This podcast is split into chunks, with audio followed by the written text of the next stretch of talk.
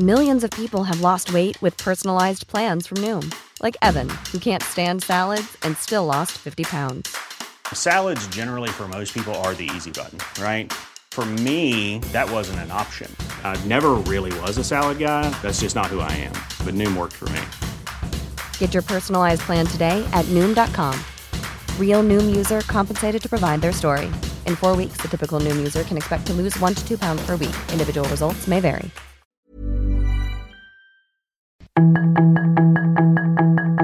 Tarde a tarde, lo que necesitas saber de forma ligera con un tono accesible.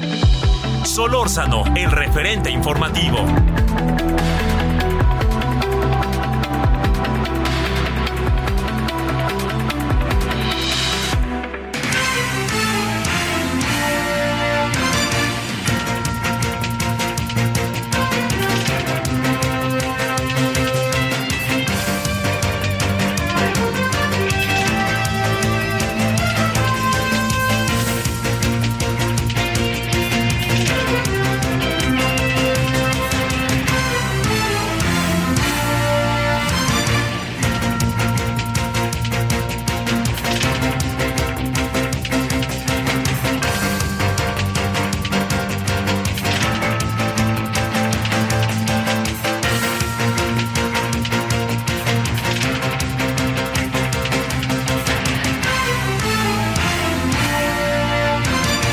Muy buenas tardes, aquí andamos como todos los días, son las 17 con 1 en la hora del centro. Estamos aquí como todos los días a través de el 98.5 de FM, en, estamos en Heraldo Radio, estamos aquí en la Ciudad de México y estamos en Guadalajara, Monterrey, en el Istmo, La Laguna, Oaxaca, Tampico, Tuxtla Gutiérrez, McAllen, allá en McAllen, Texas, eh, Bronzeville, Texas, Chilpancingo, y cerquita de Acapulco y Yucatán. Ahí es donde estamos en nuestra transmisión. Eh, además de que, bueno, ya sabe, a través de las redes, ojalá nos pueda estar acompañando. Eso es un día, eh, digamos, bueno, es feriado. Ayer fue día de la promulgación de la Constitución de 2000, eh, de, de, del año de 1917 y este, pues estamos en celebración de algo que es muy importante, la Constitución por más cambios que haya, pues es lo que nos da un sentido de vida y de organización, diría yo, ¿no? Es lo que nos da sentido de, de, de, de, cómo podernos organizar como sociedad, que esa es la clave, a través de leyes, de normas, de reglamentos, etcétera. Bueno, esto es lo que lo que nosotros este eh, hoy es muy importante que usted lo sepa este que los estudiantes no fueron a clase por, por eso hoy ¿eh? Y no, no pierdan de vista lo que, lo que significa. Déjeme contarle también que eh, el día de hoy eh, se, se, se, presentó, pues yo creo que sí, sería la palabra, eh, un, un temblor bárbaro, bárbaro, bárbaro. Este, originalmente creo que era de 7.8, pero luego hubo una réplica de 7.5. Entonces lo que no, lo que movió el de 7.8 o 7.9 que lo movió en serio, pues ya imaginan que el de 7.5, ¿qué fue lo que hizo? Pues este tirar lo que había removido el de 7.8, ¿no? Eh, hay, son dos países que están profundamente afectados. Uno es Turquía y el otro es Siria. Eh, la, la situación es realmente devastadora, ¿no? Es devastadora, porque además este, es una época de frío, en algunas zonas está nevando, entonces no está tan fácil así salir a la calle y listo, ¿no? Eh, y hay mucha gente que está atrapada, mucha, pero mucha gente que está atrapada. Eh, yo le diría, son, no, no, en, México eh, sé que hay países del mundo como nosotros que viven temblores y que esos temblores lo que acaban haciendo, como usted lo sabe, es este, eh, digamos, sacudirnos de una manera verdaderamente brutal. Pero lo que sí le quiero decir es que eh, nosotros sabemos de qué se trata, pero la verdad es que es devastador lo que está pasando. Es, es la fuerza de la naturaleza, ¿no? La fuerza de la naturaleza. Y no hay manera, ¿eh? de defenderse ante eso. Le diría que todo es allá en Alepo. Eh, hay además, ya sabe, las grabaciones empiezan a ser, ¿no? Se empiezan a ser, pero brutales, ¿no? Porque escucho un niño llorando, cállense todos, porque está llorando el niño, a ver cómo lo podemos sacar. Es, bueno, eh, y digamos, pues, si usted, si usted quiere, hay mucho de lo que pueda pasar con la fe de la gente, ¿no? Este, es la voluntad de Dios, o, bueno, Dios lo decidió, pues lo que usted quiera, pero en lo que es una cosa u otra, se ha de imaginar lo que significa. Bueno, eh, en la noche vamos a hablar del tema más a detalle, pero este, este está siendo uno, le diría yo, de las noticias eh, más importantes del año. ¿no? Por lo que significa y por la imperiosa necesidad de ayuda, de ayuda que requiere rápidamente. Y hay pues bueno, países como el nuestro es este es muy importante que estén en primera fila por la experiencia que se tiene, ¿no? No aquí no es otra cosa, es la experiencia que se tiene en relación a, a, lo que este a lo, que significa pues eh, levantar los escombros, encontrar a la gente, etcétera. Así que eh, híjole, la verdad que si usted ha ido a esta zona del mundo, además uno se, da cuenta lo, lo, las difíciles condiciones de vida en que mucha gente vive, ¿no? Entonces, con esto, pues se ha de imaginar eh, todo lo que todo lo que se viene, ¿no? Porque digamos, aquí lo que se viene que es algo sumamente importante, es entender cómo, cómo se va poco a poco resolviendo, ¿no? En la medida de las posibilidades, cómo se van levantando los escombros, este, cómo sacar a la gente, luego viene el proceso de reconstrucción, un sismo devastador, brutal le diría yo, además con una réplica, el sismo fue de 7.8 y la réplica de 7.5. Entonces, déjenme volverlo a decir, lo que hizo el sismo, lo que no terminó por hacer el sismo de 7.8, lo terminó por hacer la réplica de 7.5. Es por eso que vimos escenas, o las está viendo usted, en donde claramente se ve cómo se caen los edificios, pues este, casi al momento de la réplica sobre todo, ¿no? Que fue realmente fuerte. Eh, estemos en ello, ¿eh? este es un asunto de enorme importancia. Bueno, eh, en términos nacionales, le cuento que hace un momentito se dio a conocer, por cierto, que fue detenido el hermano de Rafael Caro Quintero, llamado Carlos, ¿no? fue detenido ahí por Polanco iba, iba en un coche, fíjese cómo son las cosas, ¿no? Es que les digo que estos se sienten que pueden hacer lo que quieran por algo, ¿eh? No es que digan, puedo hacer lo que quiera, este, le, diría, eh, puedo hacer yo lo que quiera porque, este, porque así soy y soy muy fuerte, pues por algo, pues hay una relación de complicidad, ahí anda, ¿no? El señor Carlos Quintero traía un coche, parece que un Mercedes, eh, eh, traía sobrepuestas las placas o no traía placas, estaba armado, traía parece que algo de droga. Lo detuvieron un poco para decirle, oiga, ¿por qué no trae las placas? Y poco a poco fueron llegando. No hay ningún servicio de inteligencia, ¿eh? no, no, es que lo veníamos persiguiendo desde hace... La, la versión que hay más acabada es esta que le digo. Lo detuvieron porque no traía las placas del coche o no traía placas del coche porque las traía sobrepuestas, me a saber, al rato nos enteraremos a detalle y eso hizo que dos policías les llamara la atención lo que estaba pasando, pues lo acaban de detener. Eh, es el hermano de Rafael Caro Quintero. No olvide que Caro Quintero es uno de estos personajes que además allá en Estados Unidos sí que lo quieren y sí que se lo quieren llevar. ¿eh? Llevó, pues, se pasó un buen tiempo en la cárcel, ¿eh? un muy buen tiempo Rafael Caro Quintero, pero ni así.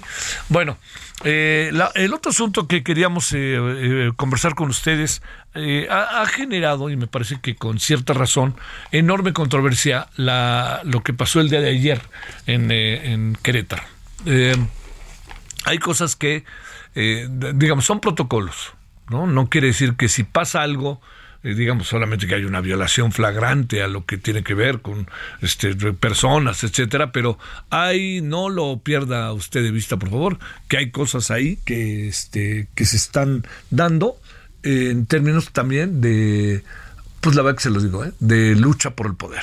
Y esto es, así es, ¿no?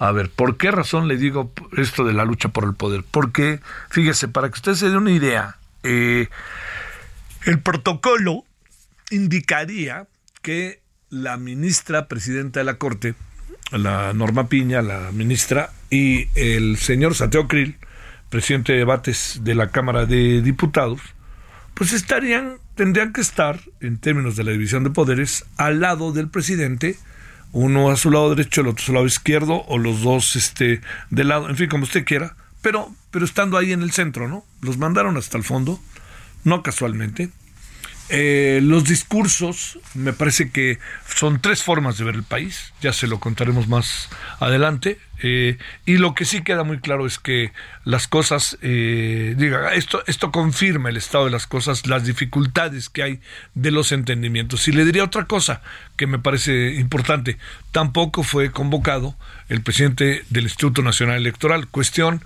que más allá de cualquier cosa, pues manda un indicador. ¿Quién organiza todo esto de la promulgación de la Constitución? Pues supongo yo que el gobierno federal, porque es la promulgación, es la Constitución, es 1917, es Querétaro donde se dio la cuna de, de la promulgación, todo lo que, ¿no? Este, donde los congresistas en 1917, un 5 de febrero, presentaron todo esto que nos organizó como país. Entonces, si es así, pues eh, quien organiza el proceso electoral de un país para dar fe de que el país se va renovando, que es democrático, etcétera, pues es un tiene que ser el INE y el propio quizás Tribunal Electoral, pero ninguno de los dos hasta donde yo sé, el INE no, pero el tribunal hasta donde yo sé tampoco, y eso un poco con este espíritu de la como se están dando las cosas.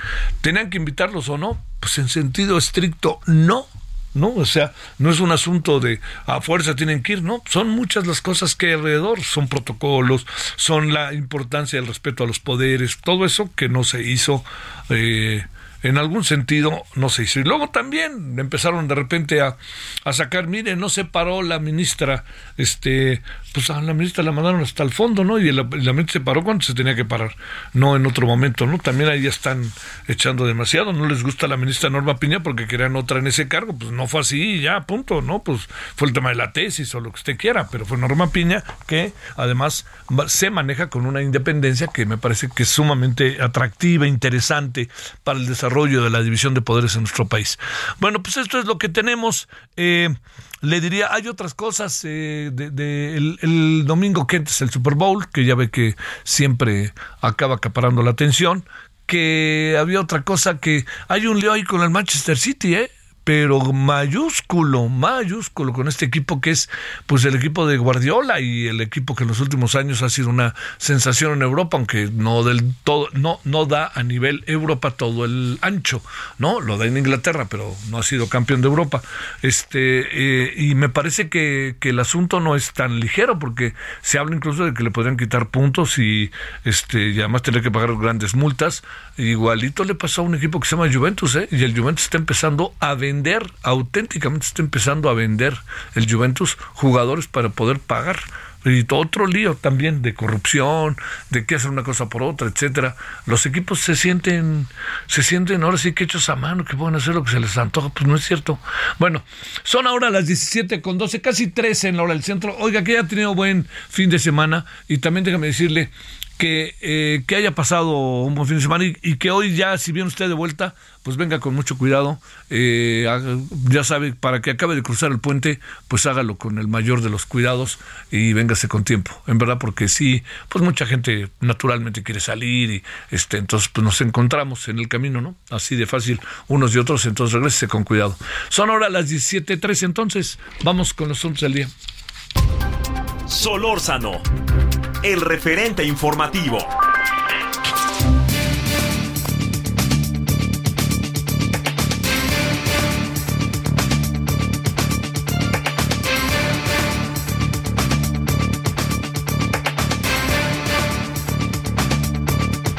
Bueno, mire, eh, queríamos, eh, queremos más bien abordar este tema de lo que pasó ayer en la en la este en Querétaro, ¿no? O sea, para verlo desde la perspectiva del protocolo, para verlo desde la perspectiva de qué fue lo que sucedió, cómo ver las cosas, cómo, cómo se maneja esto, ¿no? Bueno, eh, antes de ello, nos vamos a ir hasta el Estado de México con Leticia Ríos. Leticia, te saludo con gusto, buenas tardes. Leticia.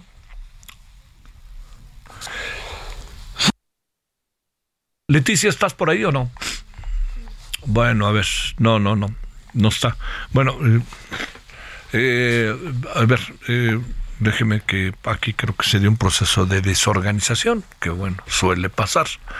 pero a ver, estamos con Leticia Ríos, que íbamos a hablar, y también, este, bueno, la cosa está en que el tema, el tema con que, que queríamos, este, eh, abordar inicialmente. ¿Con quién vamos? Perdón. Leticia. Leti, ¿me escuchas? Sí, ¿qué tal? Buenas tardes. Adelante. Muchas gracias, Javier. Pues para informarte que durante el 2022 en el Estado de México se generaron más de 82 mil nuevos empleos formales, al pasar de 1.650.381 trabajadores mexiquenses registrados a diciembre del 2021 ante el Instituto Mexicano del Seguro Social a 1.732.700 para el mismo mes del año pasado. Los registros del IMSS precisan que de los eh, 21 millones 372 mil trabajadores asegurados al cierre del 2022 a nivel nacional, el EDOMEX concentra actualmente el 8%. En tanto, la encuesta nacional de ocupación y empleo ENOE del Instituto Nacional de Estadística y Geografía, INEGI, indican que al cierre del 2022, el EDOMEX registró una tasa de desocupación del 4.6%. Al respecto, Gilberto Sausa Martínez, presidente del Consejo de Cámaras y Asociaciones Empresariales del Estado de México, CONCAEM, señaló que es necesario impulsar políticas integrales que contribuyan a generar nuevas oportunidades laborales en la entidad mexiquense y evitar que continúe el crecimiento del empleo informal en la entidad ya que se calcula que pues el empleo informal actualmente es de más del 50%. Hasta aquí mi reporte, Javier. Eh, esto eh, hay un repunte en todo el país, en algunas zonas eh, en cuanto a empleo, pero buena parte de este empleo es empleo informal. Es el caso también por acá, ¿verdad?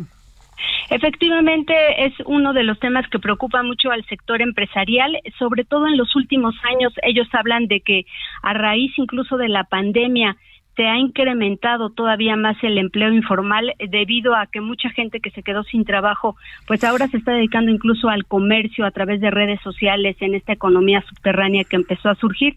Y efectivamente también, pues hemos observado que en las plazas eh, del, del Estado de México, pues hay cada vez más comercio informal. Te mando un saludo, Leticia. Buenas tardes. Muchas gracias, Javier. Buenas tardes. Ahora 17:17 en la hora del centro. La doctora Anester Ceseña, coordinadora del Observatorio Latinoamericano Geopolítica del Instituto de Investigaciones Económicas de la Universidad Nacional Autónoma de México. Doctora, ¿cómo has estado, Ana? Buenas tardes. ¿Qué tal, Javier? Buenas tardes. Gracias. ¿Todo bien? Qué bueno, gracias por tu tiempo. Oye, este, a ver, ¿cómo, cómo tendríamos que ver estos, este, eh, eh casi estos dobleteos de los costos de las obras emblemáticas. Particularmente me detendría en el caso de el tren Maya, que es el asunto. Eh, ¿Suben de precio o qué pasa o no se planea? ¿Qué supones que está pasando? Más allá del tema imparable del el tema ambiental, ¿no? Claro, no, el tema ambiental es gravísimo, pero a ver, sobre el presupuesto, eh, siempre sabemos que estas obras grandes se planean con un, eh, eh, con una, un monto presupuestal que casi nunca se cumple. O sea, siempre se está ampliando el presupuesto, pero en este caso, fíjate que es como dos veces y medio el presupuesto que originalmente se había planteado. ¿Y por qué razón? Bueno, una parece que eh, no se habla mucho de eso, pero hubo un, realmente un desaseo, un dispendio de recursos en el momento en que estaba a cargo de Fonatur eh, Jiménez Pons. Incluso es parte de las razones por las cuales eh, se, se cambió de, de cabeza en Fonatur, pero también porque el proyecto en realidad no estaba bien diseñado, o sea, era un proyecto que estaba pues apenas diseñado, digamos, en amplios brochazos y que se fue eh, eh, puntualizando en la medida en que iba avanzando. Y, por ejemplo, fueron descubriendo que el suelo es un suelo eh, poroso, calcáreo que no aguanta el peso, entonces tuvieron que ir cambiando los trazos, de repente pasaba encima de algunos sitios con eh, riquezas arqueológicas muy importantes. Entonces, bueno, otra, otro cambio de ruta. Eh, y así han tenido que ir pues como parchando el proyecto, como rehaciéndolo sobre la marcha. Y pues eso, claro, ha implicado que se multipliquen los gastos, porque además nosotros hemos visto que desbrozan una parte y luego deciden que esa siempre no era la buena y entonces se van por otra ruta. Y bueno, doble daño ambiental, pero también doble presupuesto. Oye, este, eh, digamos, esto pues, nos coloca en una posición en donde, pues, ¿quién paga todo esto? O sea, si va a costar 10 pesos, ahora va a costar 15 o 20, que, pues, si hablamos de 20 pesos es nada, pero si hablamos de millones y millones y millones de pesos es mucho, más allá de que a fuerza lo quieran acabar este año y más allá de que el asunto ambiental no deja de estar ahí, ¿no? Constantemente. No, el asunto ambiental es gravísimo porque el daño que se está haciendo es un daño irreversible planetario, ni siquiera solo de la región. Hay, especies, hay eh, algunos pequeños sistemas, ¿no? Ecosistemas que solamente están ahí y que a partir de ahí es que inciden en la ecología general del planeta y pues están arrasando con ellos. Entonces, eso es algo que es irrecuperable y que va a profundizar el desequilibrio ecológico general del planeta y no se diga de la región, ah. ¿no? Pero también lo que decías del, eh, de quién va a pagar todo esto, pues lo estamos pagando nosotros, ¿no es cierto? O sea, ¿de dónde está saliendo el presupuesto del Estado? Pues de los impuestos, de, de lo que se recauda. Puede ser con impuestos o con venta de bienes, servicios, ¿no? La venta del petróleo, pero finalmente el petróleo es de la nación y la nación somos nosotros, es la comunidad nacional. Entonces, indudablemente, somos nosotros los que estamos pagando una obra que no queremos muchos de nosotros porque nos damos cuenta del daño que se está haciendo y que además no es cierto que se va a poder terminar en este en este año porque es imposible tal y como van los avances es imposible que terminen la obra completa este año. Van a terminar algún tramo, particularmente el de Mérida a Cancún o el de Cancún a eh, eh, Playa del Carmen, eh, digamos de, de, Cancún a Tulum, esos que son los tramos pues más rentables, más vendibles, porque es donde el gran turismo puede hacer negocios, esos son los que seguramente podrían terminar, pero el, resto no. Y bueno, afortunadamente no, porque por ejemplo, la, el tramo que va a pasar en plena selva por Calakmul, ese sí es eh, lastimosísimo el daño que va a generar tanto a las poblaciones como a, la ecología, ¿no? En términos eh, generales. Oye, el presidente dice que es una obra importantísima, que está costando lo justo, eh, y diría menos si lo hubiera hecho, aunque eso tiene que ver más con un milagro con los gobiernos neoliberales, porque ellos no hacían obras así y no las terminaban a tiempo. Eh, se informó que eh, la obra estará en diciembre del 2023. Bueno, no toda, pero buena parte de ella.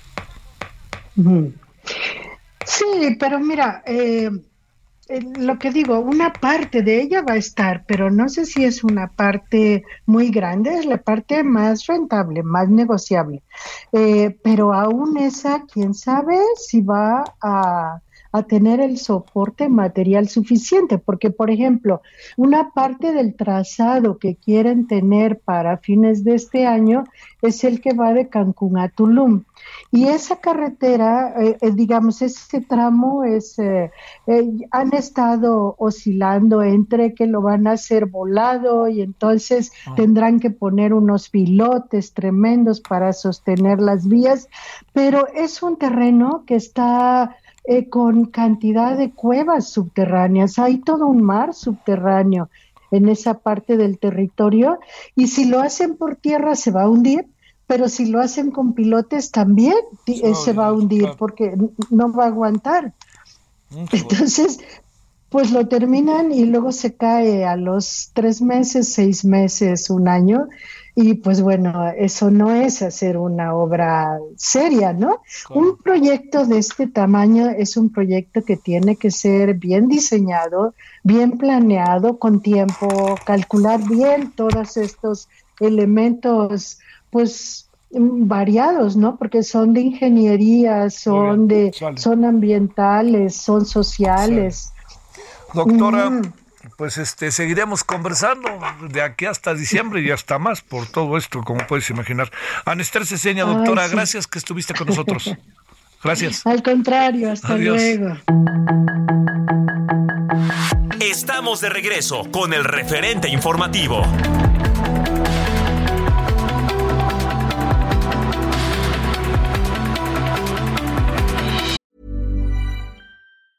Burroughs Furniture is built for the way you live.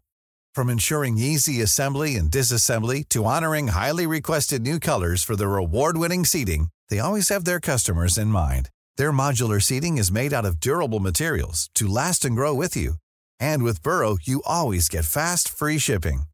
Get up to 60% off during Burrow's Memorial Day sale at burrow.com slash ACAST. That's burrow.com slash ACAST. burrow.com slash ACAST.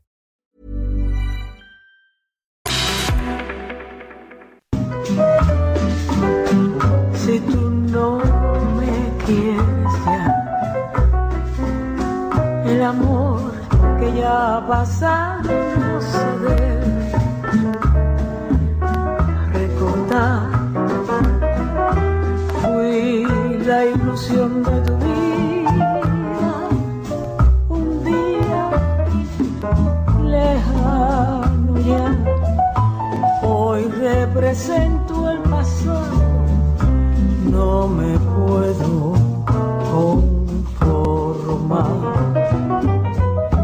¿Qué te importa que te ame? Si tú no me quieres el amor que ya ha pasado no se debe recordar. Fui la ilusión de tu vida.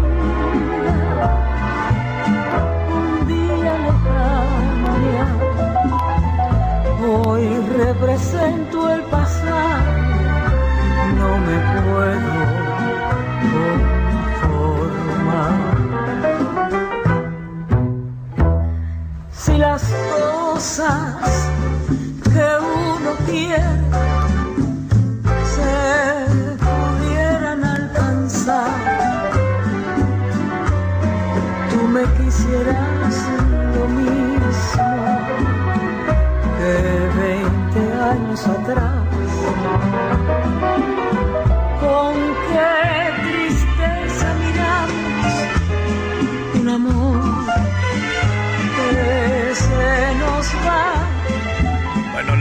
maravillosa Omar Portuondo, que va a estar en México, esta extraordinaria cantante cubana, eh, se va a presentar en el Teatro de la Ciudad de México, allá en el centro, el 11 de marzo, eh, un poquito más de un mes. Oiga, vale la pena, ¿eh? La verdad, yo la he visto con todo el grupo cubano que venía a México, realmente es, es digno de verse, sinceramente se lo digo, es digno de escucharse, verse, este, son todo tipo de música, pero sobre todo esta música, ¿no? Que es tan, tan, tan fuerte, ¿no? En cuanto a los temas, en cuanto al el ambiente, en cuanto a los recuerdos, es, es realmente una cosa, le diría, digna de verse. Si puede verla, va a ver que no, no, no, no me equivoco en esto. Bueno, vámonos a las 17:33 en la hora del centro.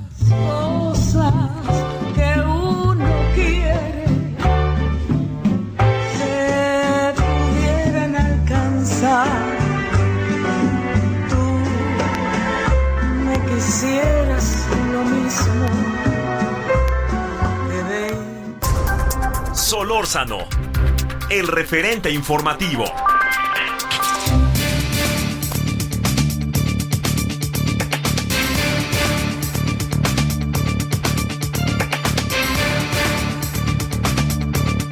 Bueno, eh, vámonos a las 17.34 en la hora del centro. Le agradecemos muchísimo a Berta Hernández, historiadora, periodista.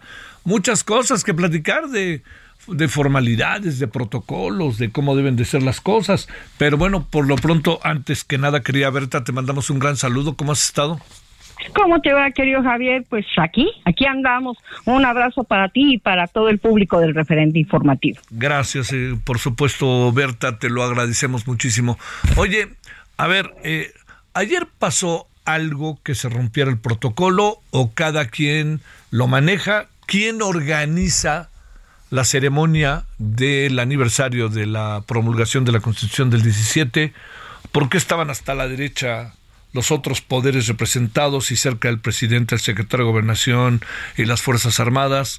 Eh, digamos, es un poco a la carta, como yo quiero lo hago. A ver, ahora sí, te escuchamos. No, no, sí hay un protocolo porque eh, este asunto de la conmemoración de la, de la, de la promulgación de la Constitución de 1917 eh, es un, un ritual que se fue construyendo a lo largo del siglo XX entonces, bueno, precisamente está sustentado en la idea de que son los poderes de la Unión los que finalmente eh, se unen y gestionan y construyen esa parte que les toca de la vida pública bajo eh, los gran, las grandes directrices de la Constitución, de la Carta Magna, porque es, digamos, la ley fundamental de la que se desprende quiénes son los poderes de la Unión, quiénes los simbolizan, quiénes los representan y precisamente por eso este sí es un es una conmemoración pero tiene eh, a lo largo del siglo XX se construyó con mucho de simbólico con mucho de, de significados más allá del mero protocolo. Ahora el protocolo es efectivamente que el presidente y los representantes de los otros poderes de la Unión pues ocupan digamos el, el espacio central ¿De qué, quién se ocupa de esto? Mira, eh, la Secretaría de Gobernación, y eso es algo que nosotros a, a veces no no sabemos, les tocan muchas de estas cosas. Eh, eh, con decirte, con decirte Javier, por darte un ejemplo, que hasta cambiar una bandera, eh, tiene un mecanismo, tiene un protocolo, tú no puedes desechar una bandera, así sea la bandera de un jardín de niños. Sí. No te puedes deshacer de ella así nomás de que, bueno, este, regalen la guardia. No, una bandera se incinera, y tiene todo un mecanismo eh, del cual muchas veces la Secretaría de Gobernación está al pendiente, apoya a las instancias que lo solicitan, aunque sea una, una primaria o una secundaria pública, corre el proceso y envían representantes de gobernación a presidir este, este tipo de protocolos. Entonces, les toca esta parte y, y, y en ese sentido es muy claro el protocolo. Son los representantes de los poderes de la Unión, no es el señor presidente más su gabinete. No, la constitución y la conmemoración de la constitución tienen que ver con algo mucho más grande que esa parte de la vida pública que se llama gobierno federal. Oye, ¿qué supones que, ¿qué supones que pasó ayer? Un desplante, ¿no? Porque luego hasta se enojaron porque la señora ministra no se levantó. ¿Ahí qué piensas de eso? Mira, e, es que sí es simpático lo que pasó ayer, porque este es un gobierno, Javier, que le da mucha importancia a los símbolos. Ajá. Eh, recupera mucho aquella frase de, de, Jesús Reyes Heroles de que la forma es fondo y el presidente sabe usar esas cosas muy bien. Y él es, eh, estos cuatro años y entrados a cinco, lo hemos visto, es un gobierno donde importan mucho las conmemoraciones, donde eh, en otros niveles se habla del derecho a la memoria, donde importa eh, recordar ciertas cosas o cierta, cierto conjunto de figuras heroicas. Así que lo de ayer eh, empieza porque los mueven mueven a los representantes de los poderes, es decir, a Santiago Krill y a, la ministra presidenta Piña, los mueven de los lugares que, digamos, por protocolo, un protocolo fundado en este, en esta gran concepción de la nación, eh, deberían ocupar. Y entonces el presidente se rodea de los suyos. No se está rodeando de personajes que representen mm, la integración de la nación, sino de aquellas personas que él ha designado directamente. Entonces prefirió estar rodeado, digamos, de los suyos, suyos, suyos, los leales, leales, leales. Y los poderes de la Unión, literalmente, pues los mandó a, a los extremos, ¿no? Sí. Oye, ahora también, este, digamos, no, no es que viole alguna ley, ¿no? Pero es un protocolo que muestra el talante, ¿no? Sí, sí, desde luego. Eh, el presidente, digamos que tampoco Ah, digamos que se brincó el protocolo, cosa que además creo que a estas alturas no nos debería de, extrañar, ¿no? Ah, Digo, se ha brincado muchas cosas en estos cuatro años y aquí lo que ocurre es que eh, si el presidente, vamos a verlo así, si el presidente quiso hacer un gesto, mandar una señal, de que en este momento a lo mejor no está del todo contento con los poderes de la Unión o con el personaje en concreto, que eso es lo, lo que podríamos inferir de todas las cosas que hemos oído en las mañaneras que te gusten las últimas dos semanas, más o menos. Claro, claro, sí. Eh, entonces, bueno, ¿qué es lo que ocurre? Que el presidente tiene un gesto, un gesto que, que va más allá de lo evidente, que, que tiene una significación.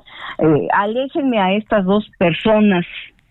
Yo tiendo a pensar que, que está hablando más de personas o que el gesto fue más hacia las personas, por todas las cosas que hemos oído. Y la respuesta de la ministra creo que también es un gesto en ese terreno de lo simbólico se tenía que levantar a aplaudir porque luego se puso muy, este, no le gustó, ¿no? Al, al, al vocero del presidente y este, acabó dando una interpretación de los hechos medio singular. Claro, es que son, son dos momentos y eso es muy interesante. Lo que ocurre, Javier, es que otra vez vamos a regresarnos al siglo XX a ver todo ese proceso donde eh, eh, el fenómeno del presidencialismo es profundamente robusto. Y entonces si el presidente viene, todo el mundo se para, todo el mundo aplaude. Si el presidente se retira, acuérdate, por ejemplo, de los eventos de presidencia durante muchos años, nadie se puede salir antes de que se salga el presidente. Por ejemplo. Entonces, ahí, ahí hay una mezcla entre logística y, y protocolo o la significación de la investidura presidencial. Pero, ¿qué pasó aquí? Lo que ocurre es que cuando llega el presidente, desde luego se levanta todo el gabinete y se levantan muchos de los invitados y legisladores y tal. Y, aplauden. Y, pero ¿a quién le están aplaudiendo?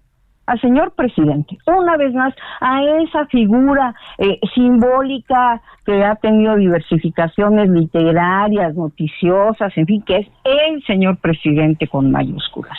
Ahí no se levanta la ministra. ¿Cuándo se levanta la ministra? Cuando se rinden honores a la investidura presidencial. Ahí sí se levanta. No fue una falta de respeto.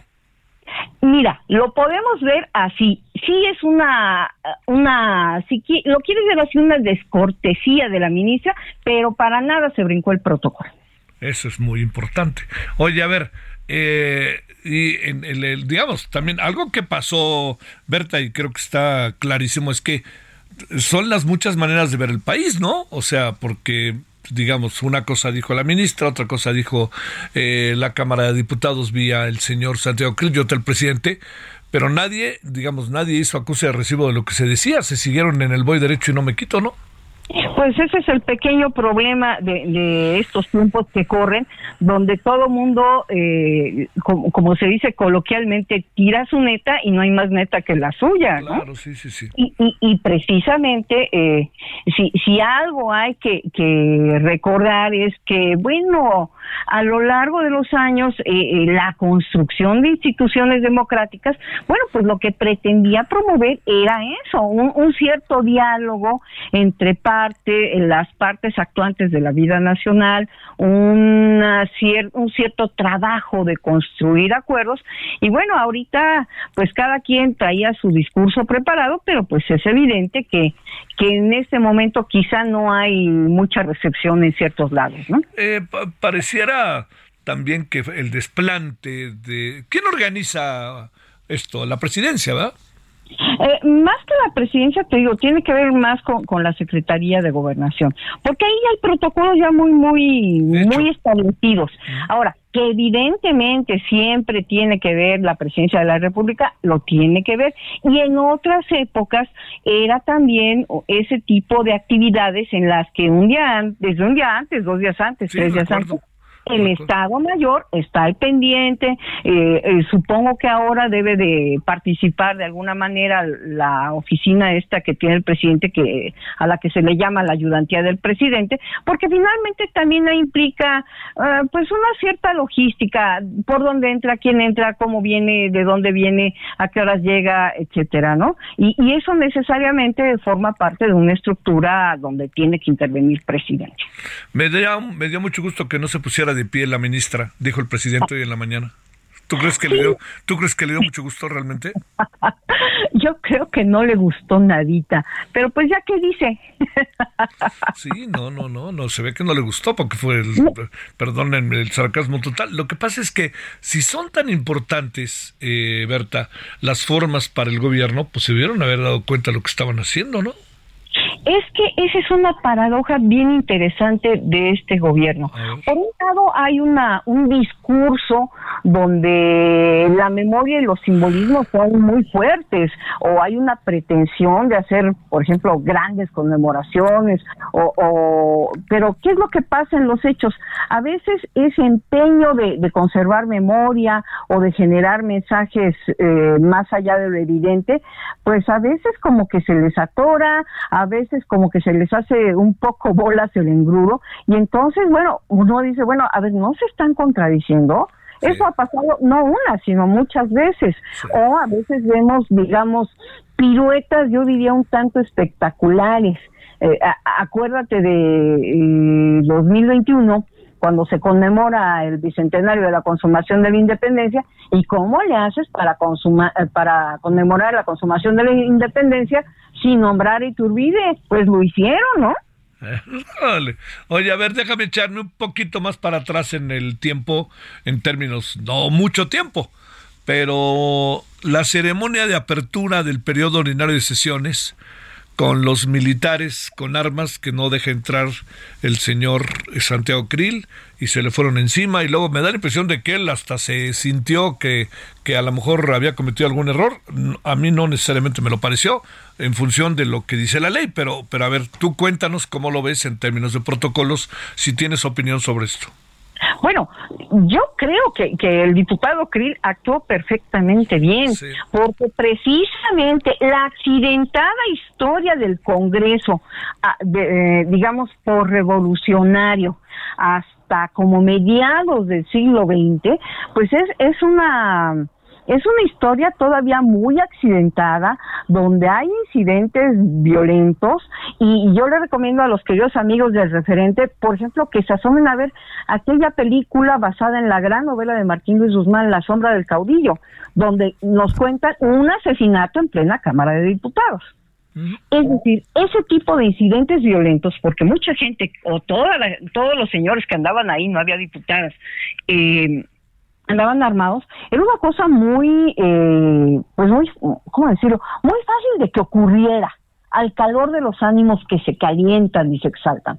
Eh, ¿Y qué ha pasado? ¿Qué pasó a lo largo del siglo XX? Precisamente esa construcción del diálogo democrático, de la civilidad, es lo que empieza como a, apaciguar esta, eh, eh, estos, estos modos de mecha corta, donde el diputado aquel no le gustó lo que le dijo el otro y, se, y le pegó un tiro, en, fin, qué casos hay. Eh, ¿Y qué es lo que ocurre entonces? Bueno, que empieza una época donde sí, la figura del presidencialismo es tan fuerte que empieza a dictar línea y, vemos de repente algunas discusiones muy interesantes en la Cámara de Diputados, pero vemos, por ejemplo, vamos a decirlo así, eh, eh, aplanadoras del priismo de, de, la segunda mitad del siglo XX, eh, a, los partidos pequeños de oposición y vamos, finalmente el país va cambiando, el equilibrio de fuerzas en la Cámara de Diputados va cambiando y este tipo de cosas se vuelven se van, van perdiendo peso, van dejando de ocurrir hasta que llegamos al momento en que tenemos un gobierno priista que gobierna sin mayoría en la Cámara, ¿no? Sí, claro. Pero digamos, Santiago Krill actuó acorde a lo que es ley o reglamento. Reglamento, eh, eh, o sea, es el reglamento de la Cámara de Diputados eh, y, y, a mí me parece que actuó perfectamente bien, porque además aquí hay otra cosa, Javier, que también hay que pensar en los momentos en los que se en, en, los que ocurren las cosas. Es decir, no es nada más el reglamento. Si tenemos ahorita una discusión yo diría que a ratos muy tensa, a ratos eh, muy estridente, acerca de que si, si estamos eh, llegando a, a, situaciones de militarización en ciertos momentos, bueno, creo que importa ese tipo de gestos como, como muy rotundos, ¿no?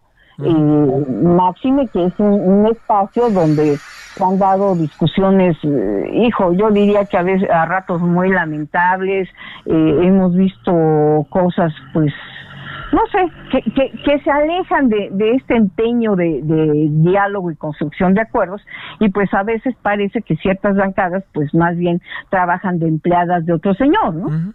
Así que bueno, a mí, a mí, sí me parece que fue un, un gesto importante de, de del diputado Krill, me parece eh, importante. Después hubo por ahí como un poco de discusión de que si se había acordado o no se había acordado, parecería que, que no le acabaron de decir todo, cómo, cómo quedaba amarrado finalmente al diputado, y, y de ahí creo que vino su, su vacilación. Ahora, del otro lado creo que, que tenemos una, una bancada que, que se, se exalta quizá digamos que un poco demasiado. Sí. Y magnifica momentos, eh, magnifica, claro, claro. magnifica incidentes. Sí, sí, sí. Y, y, bueno, esto ya tiene que ver pues con el rejuego político, ¿no? Ya no es nada más el, el protocolo de, de, la apertura de sesiones, sino que aquí ocurre el asunto y, y la bancada de Morena pues lo empieza a utilizar para otras cosas. Te mando un gran saludo, Berta, y gracias que estuviste con nosotros. Un abrazote, Javier, y abrazos para todos los amigos del referente. Gracias. Ahora 17.51 en la hora del centro. Solórzano, el referente informativo. Los deportes con Edgar Valero, porque el deporte en serio es cosa de expertos.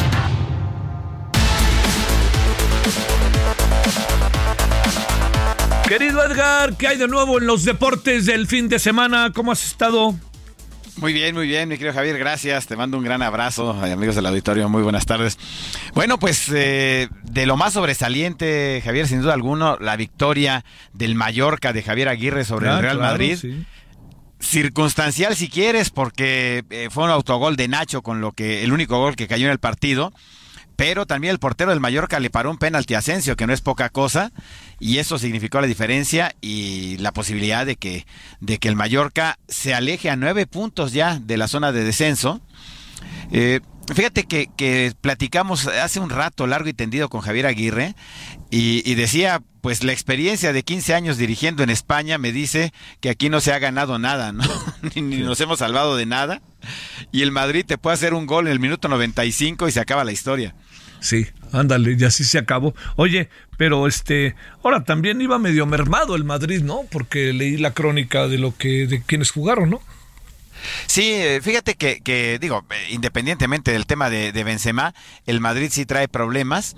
Eh, y lo, lo, peor para ellos, eh, particularmente, Javier, es que también por la noche el Barcelona le ganó al Sevilla y ya se les alejó a ocho puntos en la liga. Eh, sí. en, estamos en el mismo tenor, no se ha definido nada, faltan muchos partidos, pero, pero de cualquier forma ya ocho puntos ya, ya marcan una diferencia importante. Oye, ¿qué relajo se trae el Manchester City ahora? Bueno, pues mira, eh, yo creo, mi querido Javier, que habría que, que tomar las cosas con calma. ¿Sabes qué? Siempre que, que, empieza a moverse el agua y que se escuchan rumores, yo creo que no, no deben de tomarse en serio, ¿no? Yo soy de los que siempre esperan. Emitieron como un comunicado, ¿no? Ajá. Este, eh, y, y, bueno, ahí están hablando acerca de los problemas que hay en la reglamentación de la Premier League. Eh, y yo creo que, que es muy temprano para tomar posición y eh, entender cuál es el, la real intención justamente del, del, equipo británico, ¿no? Eso sí, habrá que... Oye, a ver, para cerrar, ¿favorito para el domingo? Favorito para el domingo, pues eh, yo creo que las Águilas de Filadelfia. ¿Sí? Eh, de plano. Pasaron, pasó una semana y se nos, ya se nos olvidaba que venía el Super Bowl, ¿no? Sí, claro. Sí, sí, sí. Sí, eh, eh, porque el, tema de Mahomes hay que ver también a ver si se recupera. Digo, fueron 15 días o van a ser 15 días en total. Eh, debería de, estar en buenas condiciones, pero Filadelfia ha, demostrado ser un equipo muy poderoso a la ofensiva. Y, a ver si luego platicamos de la jugada esta famosa que hacen cuando el centro se tira un poquito hacia adelante para darle posibilidad a Jalen Horst de que consiga primeros y dieces en situaciones comprometedoras. Te mando un saludo y hasta la noche, querido Edgar. Igualmente, mi querido Javier, gracias. Gracias. Bueno, pásela bien, buena semana, termine bien el puente y nos vemos a las 21 horas en hora del centro en referente televisión en la noche. Adiós. Hasta aquí Solórzano, el referente informativo.